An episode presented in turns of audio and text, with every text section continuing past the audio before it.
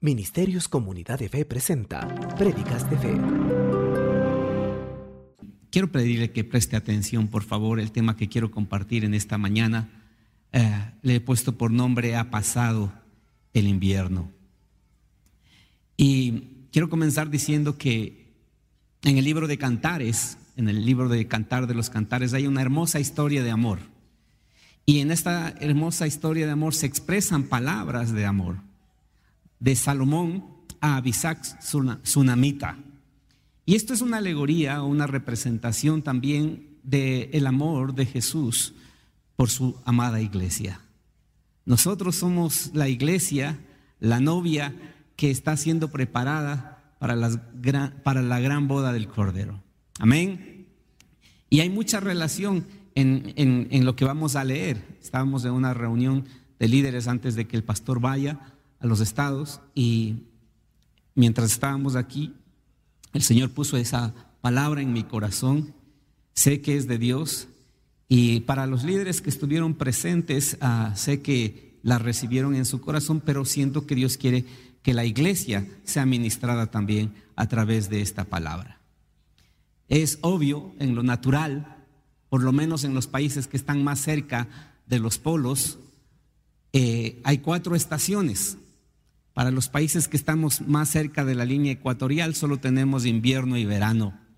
Y creo que en el Medio Oriente donde eh, se desarrolla la historia y donde Salomón escribe también, también, tenían, también tenían dos estaciones. El invierno básicamente se caracteriza por días cortos y noches largas. Días cortos, ¿por qué? Porque el frío o la lluvia nos hace buscar refugio rápidamente en la casa. Y creo que lo hemos estado viviendo en este tiempo. No sé cuántos ya quieren llegar rápido a la casa por el frío y cuántos quieren un cafecito o un chocolatito y meterse en las cobijas. Eso es lo que inspira el invierno. Muchas veces las condiciones que el invierno presenta ah, le quita libertades a la gente. Los negocios cierran temprano, la, la economía es afectada, muchas cosas cambian. Pero estaba meditando un poco y estudiando la palabra y hay reportes que a causa del invierno mucha gente se desanima, mucha gente se desalienta, mucha gente a veces entra en depresión. Y hay estudios, porque entiendo que en los Estados Unidos, en Canadá, eh, en Argentina, en Chile, vuelvo a repetir los lugares más cercanos a los, a los polos, el frío es mucho más intenso. Y hay reportes y estudios de esas naciones que el índice de suicidios es mucho más alto en los tiempos de invierno. Es importante que eh, evaluemos eso porque la palabra que vamos a leer menciona un poco del invierno. Y quiero que leamos por favor el libro de Cantares, el capítulo 2, y vamos a leer los versículos del 10 al 15. Dice la palabra, mi amado me habló y me dijo, levántate, oh amiga mía, hermosa mía, y ven. Porque aquí ha pasado el invierno, se ha mudado, la lluvia se fue. Se han mostrado las flores en la tierra, el tiempo de la canción ha venido, y en nuestro país se ha oído la voz de la tórtola. La higuera ha echado sus higos y las vides en cierne dieron su olor. Levántate, oh amiga mía, hermosa mía, y ven. Paloma mía que estás en los agujeros de la peña, en lo escondido de los escarpados parajes, muéstrame tu rostro, hazme oír tu voz, porque dulce es la voz tuya y hermoso tu aspecto. Cazadnos las zorras, las zorras pequeñas que echan a perder las viñas porque nuestras viñas están en cierne. Salomón compara la dureza y la inclemencia del invierno con las circunstancias que muchas veces tenemos que enfrentar en esta estación de nuestras vidas. Y sin duda, para nosotros el invierno ha sido un poco largo. El Señor puso en mi corazón que como ministerio habíamos enfrentado un, un largo invierno circunstancias difíciles y adversas desde meses antes de la partida de nuestra pastora a causa de su enfermedad. Y luego, a continuación, vino la pandemia y, golpeó duro la vida de, de la gente, la vida del creyente, la vida de la iglesia. Yo meditaba en esos tiempos que nunca había pensado ni se me había pasado por la cabeza que en algún momento la iglesia esté cerrada. De mis 35 años de creyente hasta ese momento, nunca se había cerrado la iglesia. Pero de repente la pandemia no solamente que cerró un domingo ni dos domingos, cuando entramos en este proceso, yo les decía a mis hijas, tranquilas, en dos meses ya estamos en la iglesia. Y no fue así. El tiempo de invierno, estoy haciendo una comparación entre un invierno natural y el invierno espiritual que muchas veces como creyentes tenemos que enfrentar. ¿Cuántos me están entendiendo? Levanten su mano los que saben que han pasado un invierno. Entonces lo que Salomón hace es comparar el invierno. Quiero decirle algo. ¿Qué invierno estaba pasando a la tsunamita? ¿Por qué el Espíritu Santo le inspira a Salomón a escribir esto? Y no era solamente para Abisac, era para la iglesia. Abisac la sonamita, por si acaso usted no se dé cuenta, que no quiero que vaya, pero le informo si usted va a tomar nota, en Primera de Reyes, en el capítulo 1, Abisac la sonamita fue la joven virgen que fue elegida cuando el rey David estaba, eh, estaba muriendo, fue elegida para calentarle, para abrigarle esta mujer fue una joven hermosa que fue llevada a los aposentos de David, fue metida e introducida en su cama y su tarea era abrigarle. creo que lo consiguió. Y la palabra narra, sin embargo, que David nunca tuvo intimidad con ella. ¿Sí? Eso era lo que estaban tratando los siervos de David para mantener vivo a su rey. Ahora, estas circunstancias a las que Abisac fue expuesta deben haber traído mucho dolor a su corazón. Una joven llevada a los aposentos de un anciano, así sea el rey. Estoy seguro que no es que se acostaba de ladito. Estoy seguro que para abrigarse, ¿verdad? Y eso debe haber producido dolor en su corazón. Debe haber producido, no sé, malestar, incomodidad. Pero lo curioso también es que después de la muerte del rey David, ella queda en el palacio abandonada, arrinconada, ignorada. En esos tiempos las mujeres que eran llevadas de esta manera eran concubinas. Y ni siquiera como eso se realizó. Y cuando entra en escena Salomón, Salomón empieza a interesarse en esta hermosa mujer. Y de todo eso nace este libro de Cantar de los Cantares. Quiero decirle algo, es curioso. Cantar de los Cantares es un libro impregnado de amor.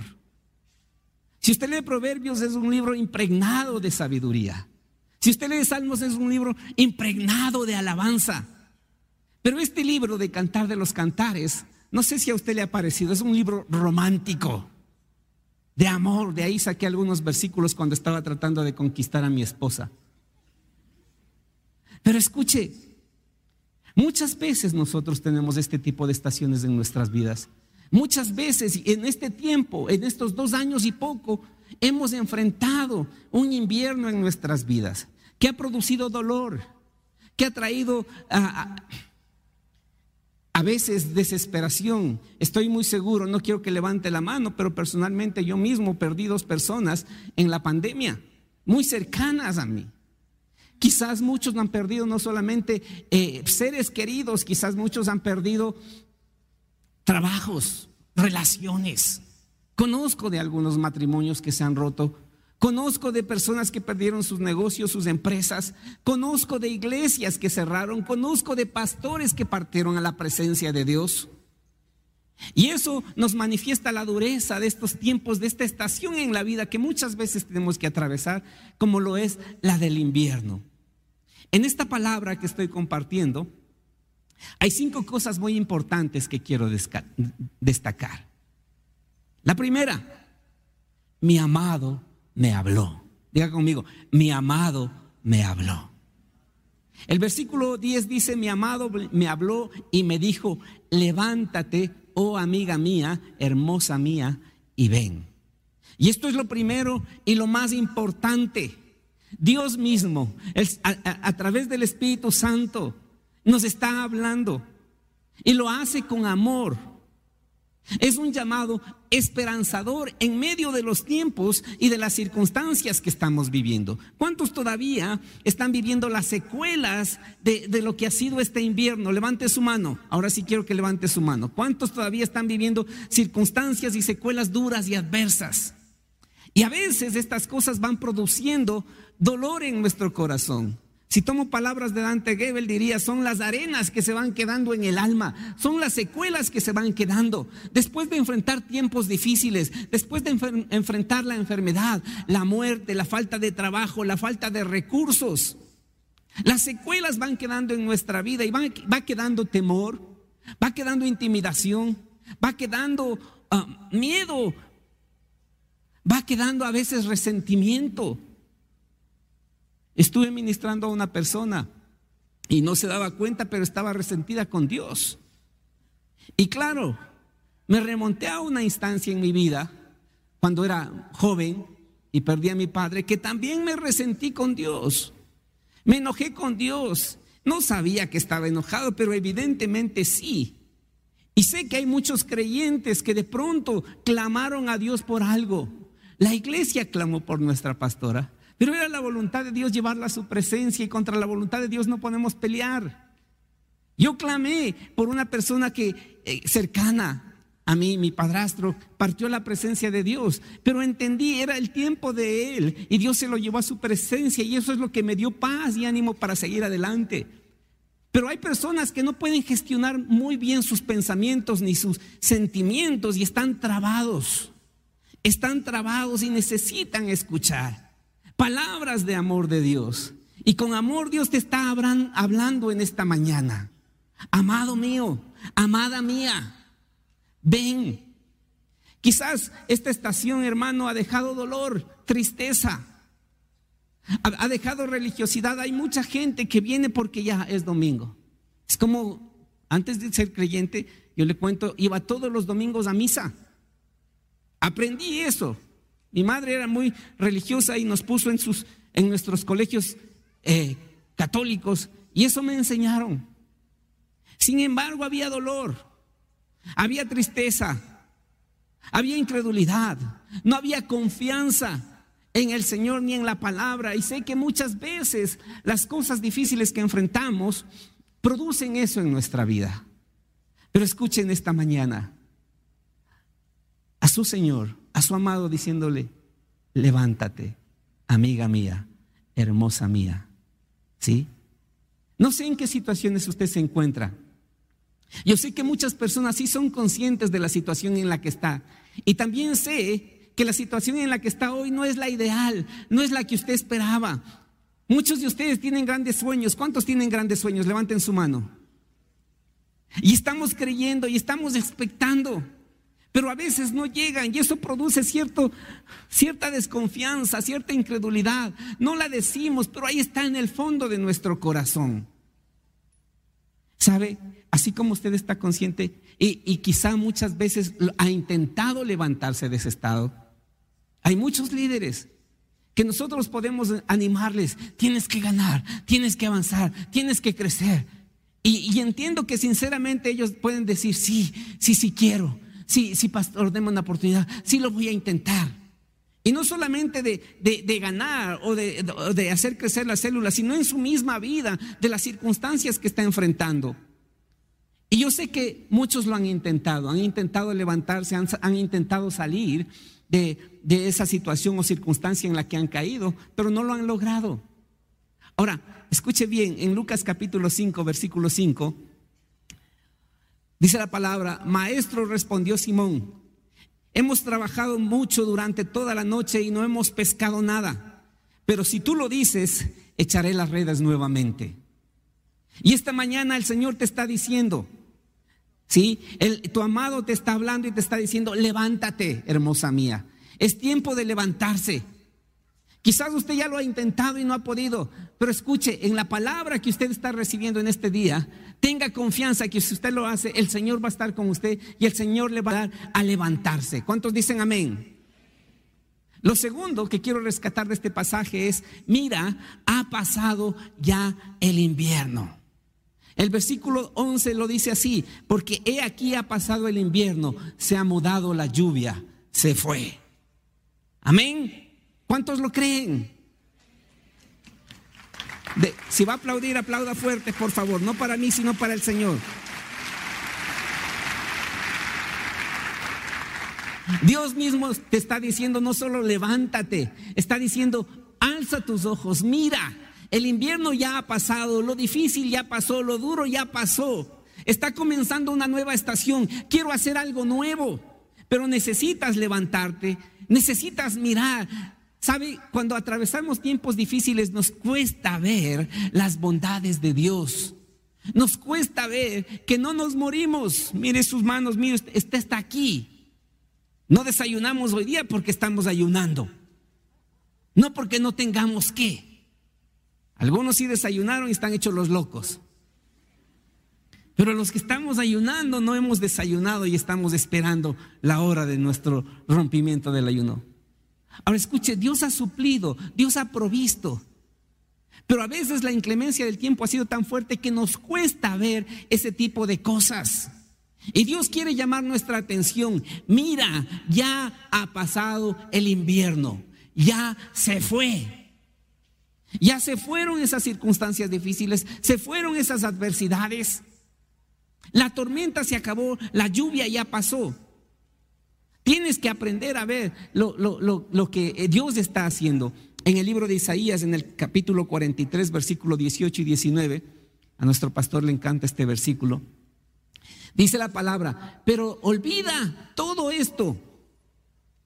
No es nada comparado con lo que voy a hacer, pues estoy a punto de hacer algo nuevo. Mira, ya ha comenzado. ¿No lo ves? Es Dios mismo diciendo, quiero hacer cosas nuevas, pero sigues dolido, sigues con arenas en el alma, sigues con incredulidades, sigues con temores, sigues dudando, sigues escondido. Así que, hermanos, quiero animarles en este día. Ya la lluvia se fue, lo peor ya se fue. Eso no significa que no van a venir nuevas lluvias. Las estaciones son nuevas cada año. No es que se acabó el invierno y nunca más hubo un invierno. ¿Se da cuenta? Es cíclico, ¿verdad? Cada año va a haber un invierno. Amén. Pero le voy a decir algo más. Cada año y cada temporada lo único que nos va a hacer es más fuertes. Más fuertes, más listos y más preparados. Lo tercero que quiero rescatar de este pasaje es, se han mostrado ya las flores. El versículo 12 dice, se han mostrado las flores en la tierra, el tiempo de la canción ha venido y en nuestro país se ha oído la voz de la tórtola, la higuera ha echado sus higos y las vides en cierne dieron su olor. Amén. Hermano, para mí es importante que nosotros podamos ver la mano de Dios en las pequeñas cosas. Si estamos vivos es porque Dios ha sido bueno, si tenemos salud es porque Dios ha sido bueno. Muchos de ustedes han experimentado salud, sanidad divina. Si hemos encontrado un trabajo, si tenemos un trabajo, tenemos que darle gracias a Dios. Quizás usted está pensando, pero yo no encontré trabajo. Dios le dio una idea, Dios le dio un negocio, Dios le dio un emprendimiento, pero Dios le ha sostenido, Dios no le ha fallado y usted tiene que aprender a ver esas cosas que están brotando y tiene que mirarlo con fe. Amén. Tiene que mirarlo con fe. Alguien me decía, visité a alguien esta semana y me decía, tiene un, spa y me decía, y estamos pensando en abrir una sucursal, ya he contratado más personas, tengo ocho personas. Y si no, usted no puede ver ese tipo de cosas como otra vez está floreciendo, ya va a venir el tiempo de la cosecha, usted está ciego, usted tiene que despertarse. Y Dios que ama a su iglesia manda este mensaje y le dice, Sí, levántate porque ya se ha ido la lluvia, ya ha pasado el invierno. Cuarto, lo cuarto que quiero rescatar es, Muéstrame tu rostro, hazme oír tu voz, dice la palabra en el versículo 13 y 14. Levántate, oh amiga mía, y ven, paloma mía, que estás en los agujeros de la peña, en los escondidos de escarpados parajes. Muéstrame tu rostro, hazme oír tu voz, porque dulce es la voz tuya y hermoso tu aspecto. Escuche, Dios siempre nos va a hablar con amor porque nos ama. Él conoce nuestras circunstancias, Él conoce el estado de nuestro corazón. Y Dios te está diciendo, ¿por qué estás escondido en esos agujeros de, en las peñas? ¿Sí se ha dado cuenta? Cuando Elías enfrenta ese tiempo difícil por la persecución de Jezabel, se va y se esconde en una cueva. Y a veces cuando nosotros enfrentamos la adversidad, nos escondemos en una cueva. Religiosamente podemos estar aquí, pero nuestro corazón no. A veces dejamos de orar, dejamos de leer, dejamos de confiar, dejamos de creer. Perdemos la esperanza. Y no podemos seguir así si queremos ver las grandes cosas que Dios quiere hacer en este año. De nuestro pastor recibimos que este es el año de la cosecha. ¿Cuántos dicen amén? Y es un año de gran cosecha. No la vamos a ver si nosotros seguimos trabados y, en nuestro invierno. Se me viene una historia de un hombre, un japonés, que después de que la Segunda Guerra Mundial acabó, él seguía en una isla escondido y, vigilante durante 20 años porque pensaba que la guerra continuaba. Y Dios no quiere que su pueblo se quede escondido. Dios no quiere que se quede su pueblo temeroso, tímido, sin esperanza, confundido. El invierno ya pasó, dígale a su hermano que está al lado suyo, el invierno ya pasó. Amén. ¿Cuántos lo creen? Digan fuerte amén.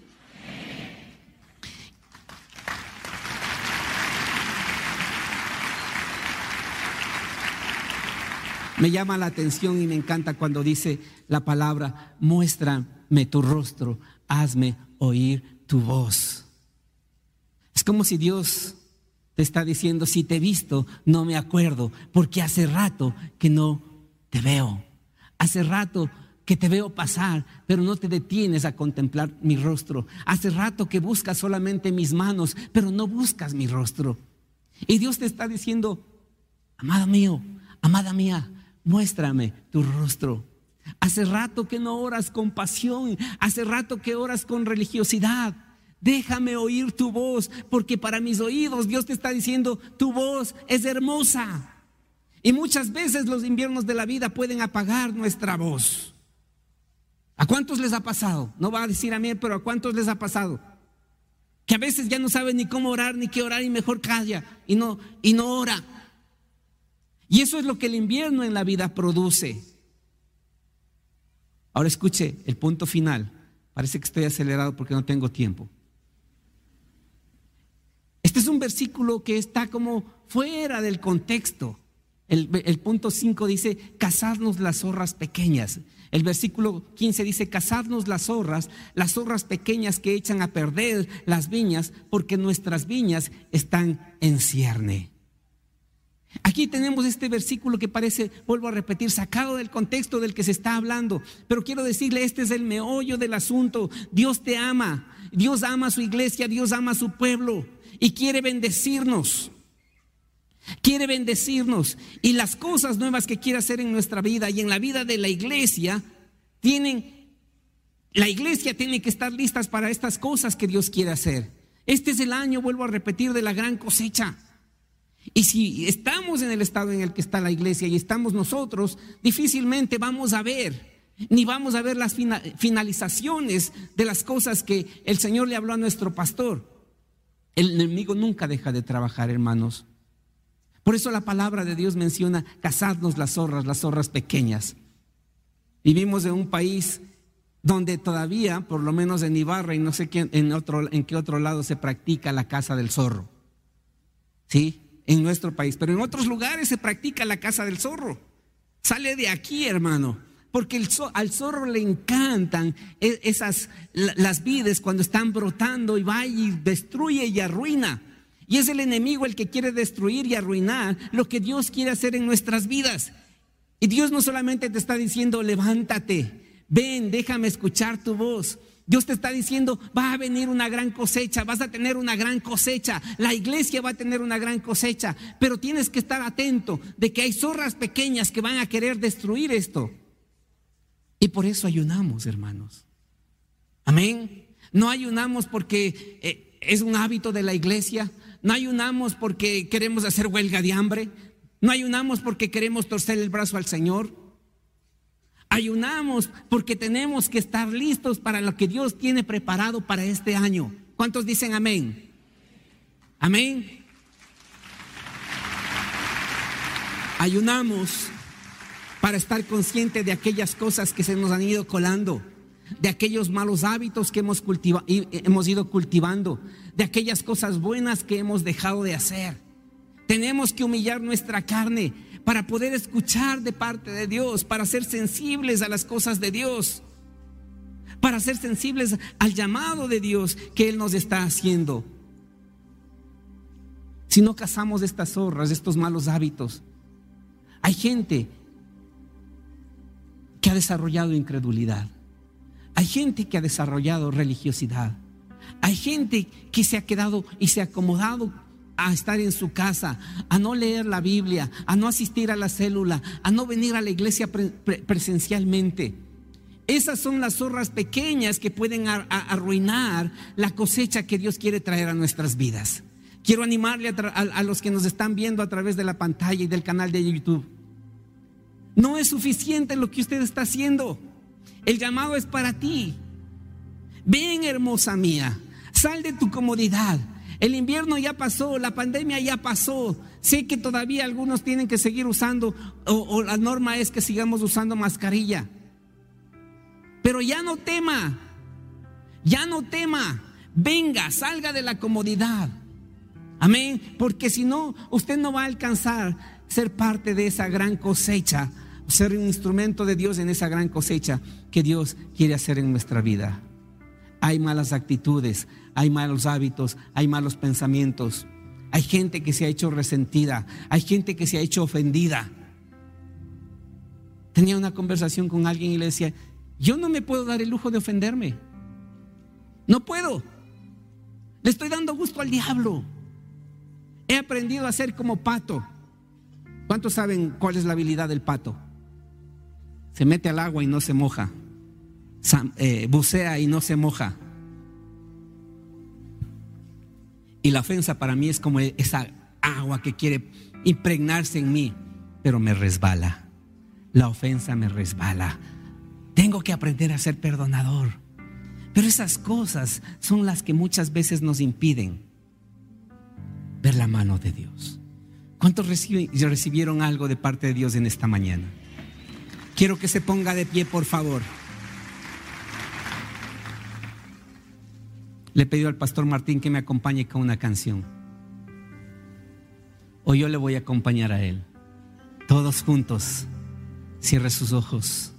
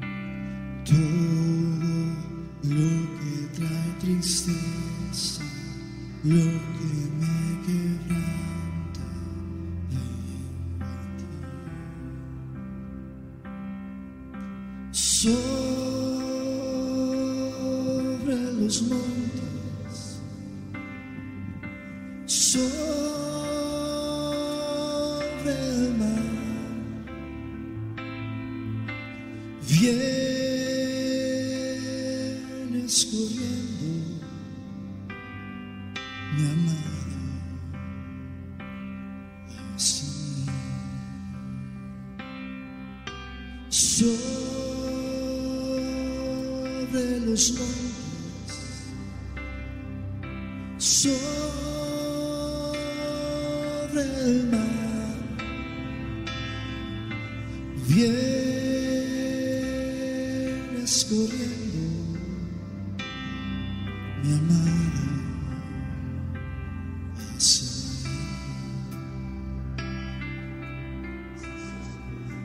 Nena, su llamado hermosa mía. Ven, amada mía. Deja de esconderte. Deja de estar desalentada, desesperanzada.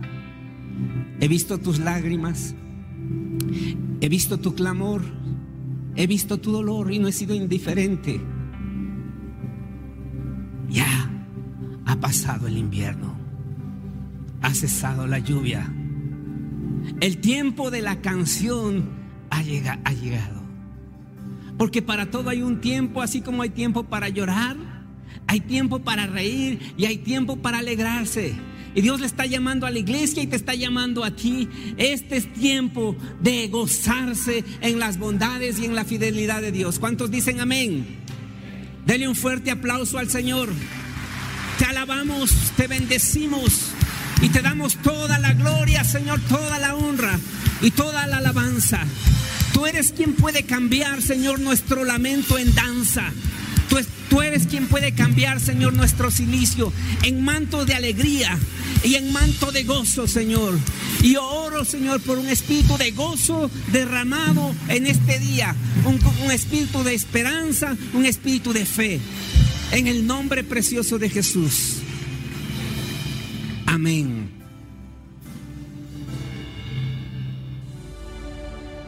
La palabra de Dios dice que el único camino a la salvación es a través de Jesús y su sacrificio en la cruz. Te invitamos a que hagamos juntos esta oración de entrega a Jesús. Por favor, repite después de mí. Señor Jesús, te acepto en mi corazón. Te invito a que seas mi Señor y mi Salvador. Te pido perdón por todos mis pecados y acepto que te necesito. Hoy te proclamo mi Señor y Salvador, y te pido que entres a mi vida. Ayúdame cada día a conocerte más y a seguir tus mandamientos. Te agradezco por hacerme parte de tu reino. Pongo en tus manos mi vida, mi familia y mi corazón. Gracias por tu perdón y amor. Amén. Si es que hiciste esta oración por primera vez, te animamos a que asistas a la iglesia para más información, comunícate al 2536210 o visítanos en www.cdf.net.